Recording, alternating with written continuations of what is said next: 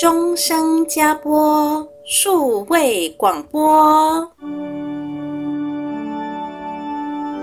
你听到天使传报好消息的声音了吗？每周日早上，让我们拉紧加播大天使的手，奔跑天路。一同传报天主的好消息。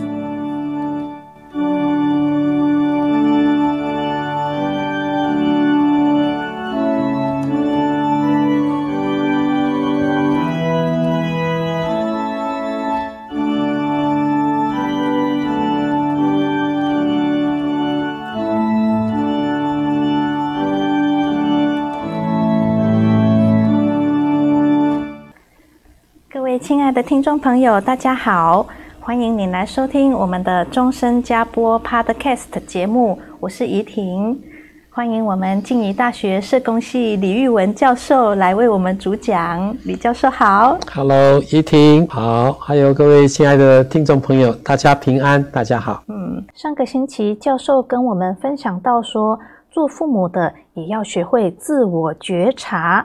哦，就是察觉自己的口语啦、非口语的表达啦，也要认识到自己的想法、念头、沟通、领导的形态是什么样子的哦。啊，那有些父母的教养方式是权威式的，或者是放任式的哦，这个都比较不好。那最好的就是民主式的哦，要建立跟他之间的信任的关系，然后帮助他来发展他生命的各个阶段哦。好，那今天教授继续会跟我们来分享父母效能的训练啊，看我们要用什么样的方法才能够帮助亲子之间有更好的互动关系。好，再来，这个也很重要，你要能注意孩子进步跟改善的情形，哦，这个很重要。呃，小孩子成绩一直都不好，哎，一下子他进步一点点，哇，好棒，好棒，好棒，我们就鼓励他。不是吗？现在学校里边很多都有进步奖，它的用意就在这里。那如果他有改善、有进步、有改善的话，我们要鼓励他。像现在我们那些小孙子，他弄东西弄得很好，哦，拍拍手鼓励鼓励鼓励，哦，他好高兴哦。哦，你给他鼓励鼓励，前面做不好你也不要骂他，小孩子在学嘛。哦，那表现很好的时候，你给他拍拍手。现在他知道他弄得很好以后，他自己会给自己拍拍手。哦，他自己会给自己拍拍手。哎。呃，这里接下来就是讲处罚的原则。呃，刚刚讲要有是非对错，小孩子不是不可以处罚，重点是不要体罚，适度，那不要体罚。呃，有的打得很厉害，对，其实体罚的越厉害，也对小孩子伤害很大。对，啊，然后也会变成负面的效果。处罚可以，尽量不要体罚。第二个，给对方讲理由。刁民，我就开始觉得，有的时候你会发现打错的也有啊。哦，你打错，那个时候你一定要道歉。对对对。所以父母亲要认错。有的时候我们很无厘头的会处罚小孩子啊。有时候你心情不好，情绪不好，找孩子啊，刚刚好小孩子就 他就倒霉，你会发那个无厘头的那种情，那个不好。所以第二个，你要给对方讲理由，让对方知道错在什么地方。那另外一个就是要及时，他当下犯的错，马上要让他知道，然后让他理解，然后更正。你不要他犯的错，过两天又叫他来打他一顿，他根本不知道他刚到底错在什么地方。其实那个给对方讲理由跟及时，其实可以放在一起了。啊，就是当下让他知道错错在哪里。哦，所以这个就回到刚刚的领导形态、教养形态、民主式的，民主式就是用讲的。我我让你知道你的错错在什么地方，从小这样子带。平常如果是奶奶教的话，甚至你要教他跟奶奶说谢谢。嗯，啊，人家怎么教你的，你要跟爷爷说谢谢，跟爸爸说谢谢。小孩子其实教的会会，这样是非对错就真的很清楚。对，会对自己负责，也会对他人有责任感。对对，那另外也是要小心，哎，这个一定要学，父母要配合。如果做错，小孩子犯错，爸爸如果在处分。妈妈不要在旁边加油添醋，或是那 小孩子会被打死啊！赶快跟妈妈对不起，刚刚做错了，你知道吗？错在哪里啊？我赶快跟妈妈 say sorry。哎，父母俩就是一个扮黑脸，一个给他扮白脸，你不要两个人都扮黑脸，那小孩子就会很惨。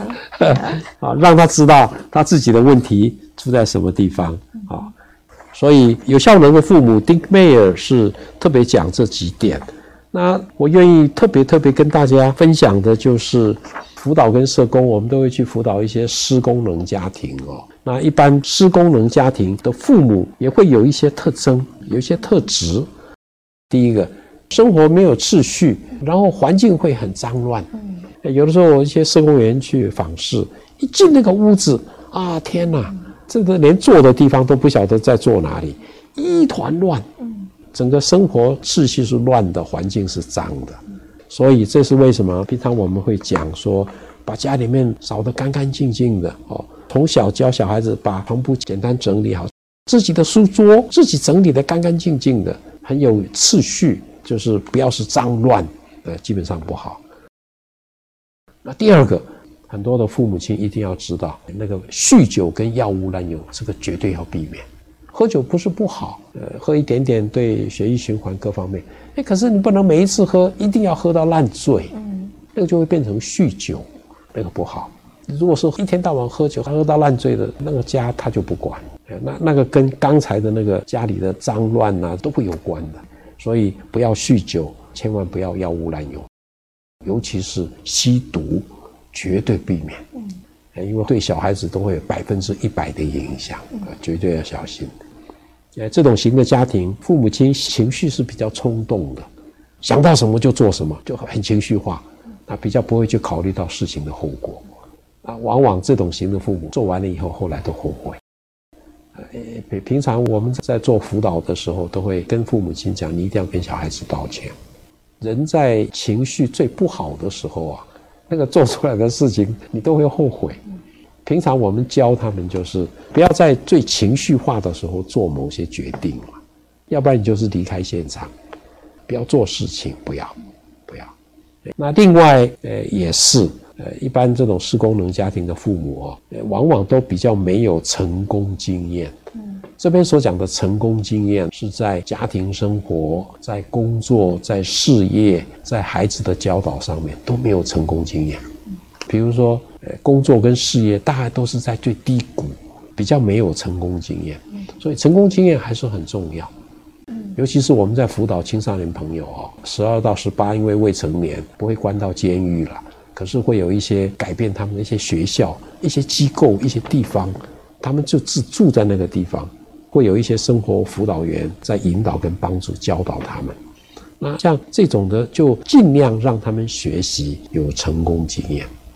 帮助当事人找回他们的自尊跟自信。举例说明啊，在监狱里边，或者是一些成绩很不好的学生，我们会问他，从小到大，让你觉得最骄傲的一件事情是什么？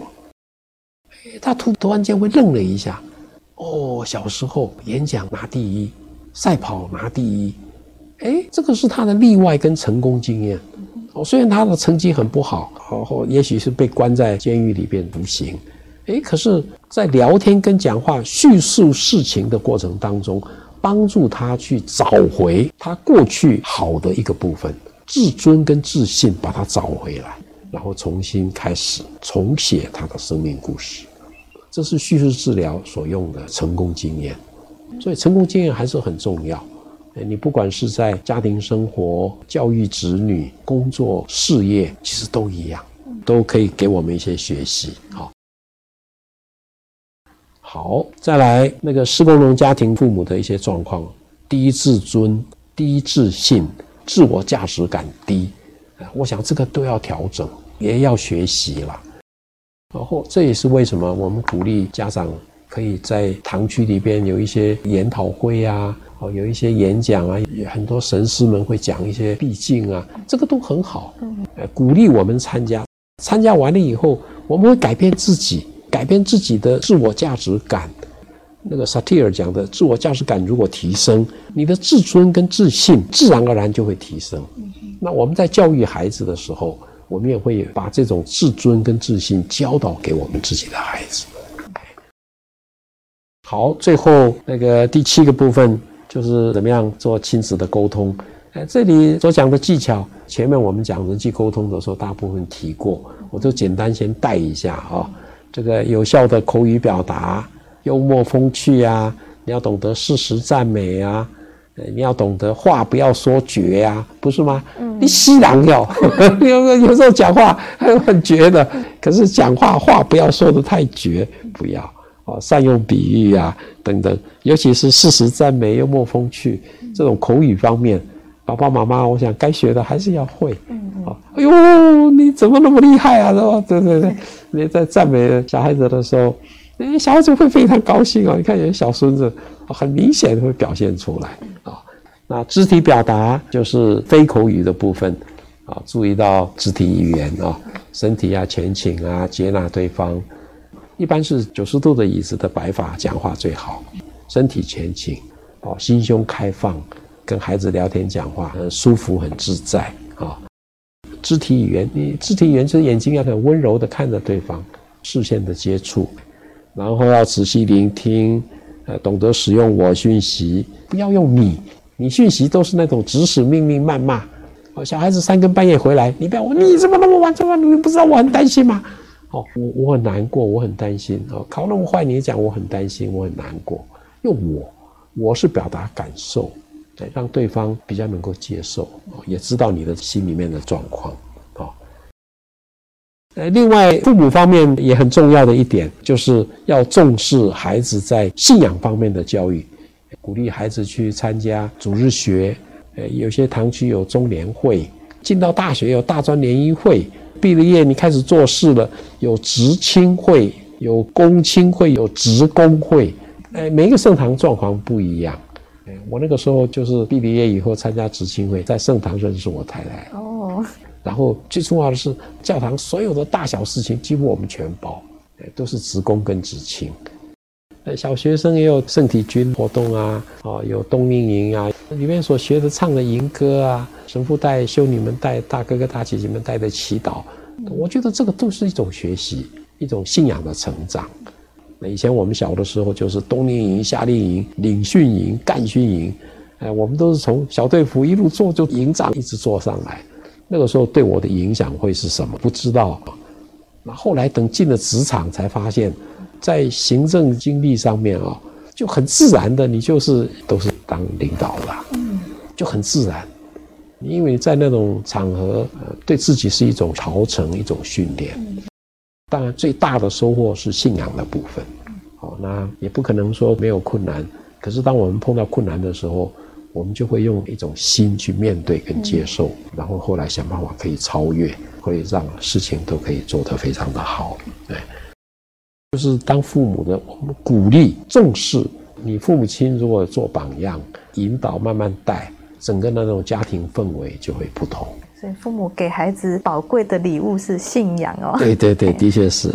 那我们聊了这么多父母的部分啊，青少年是不是也能够做一些回馈？对，我们青少年也来自己做一点。其实很简单嘞，小孩子的部分啊，第一个你要能够体察爸爸妈妈或者是老师的用心，你要有感恩的心。这一次小孩子到南非去出差。回来的时候会想到给你买一个很小的小礼物，非常漂亮的那个沙骆驼，然后后面背景是沙。啊，我就想到说，哎，这小孩子还真有心哦，哎，妈妈，他给他带特别的芦荟做的那种美容的，我我们其实不会在意会不会买礼物，可是小妹妹们的心是回馈感恩。呃，所以每一次到父亲节、母亲节的时候，孙子们送给你的那个卡片哦，他们很小，写的字歪七八扭哦，画的图丑的要命。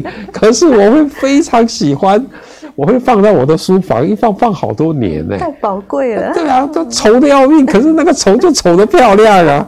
我看他们的心哦，那个是小孩子感恩哦，对爸爸妈妈、对爷爷奶奶一颗感恩的心。然后敬业，我觉得这个一定要学。敬业就是很小心、很在意的做好他自己分内的事情。哦，这个我觉得最棒。小孩子要学会敬业的态度来处理他自己周遭的事情。你现在是学生，把学生分内的事情做好。啊，像小孩子现在参加课辅，课空余时间就是必须把学校里边老师教给你的功课把它做好，让他学会有一个敬业的态度来处理他自己的事情。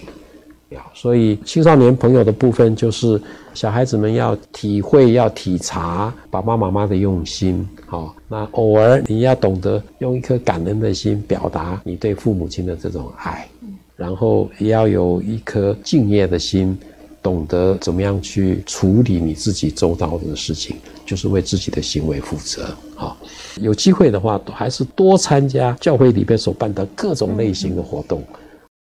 所以最后，我引 Gino 很出名的儿童心理学家讲的几句话来做这个主题的结论。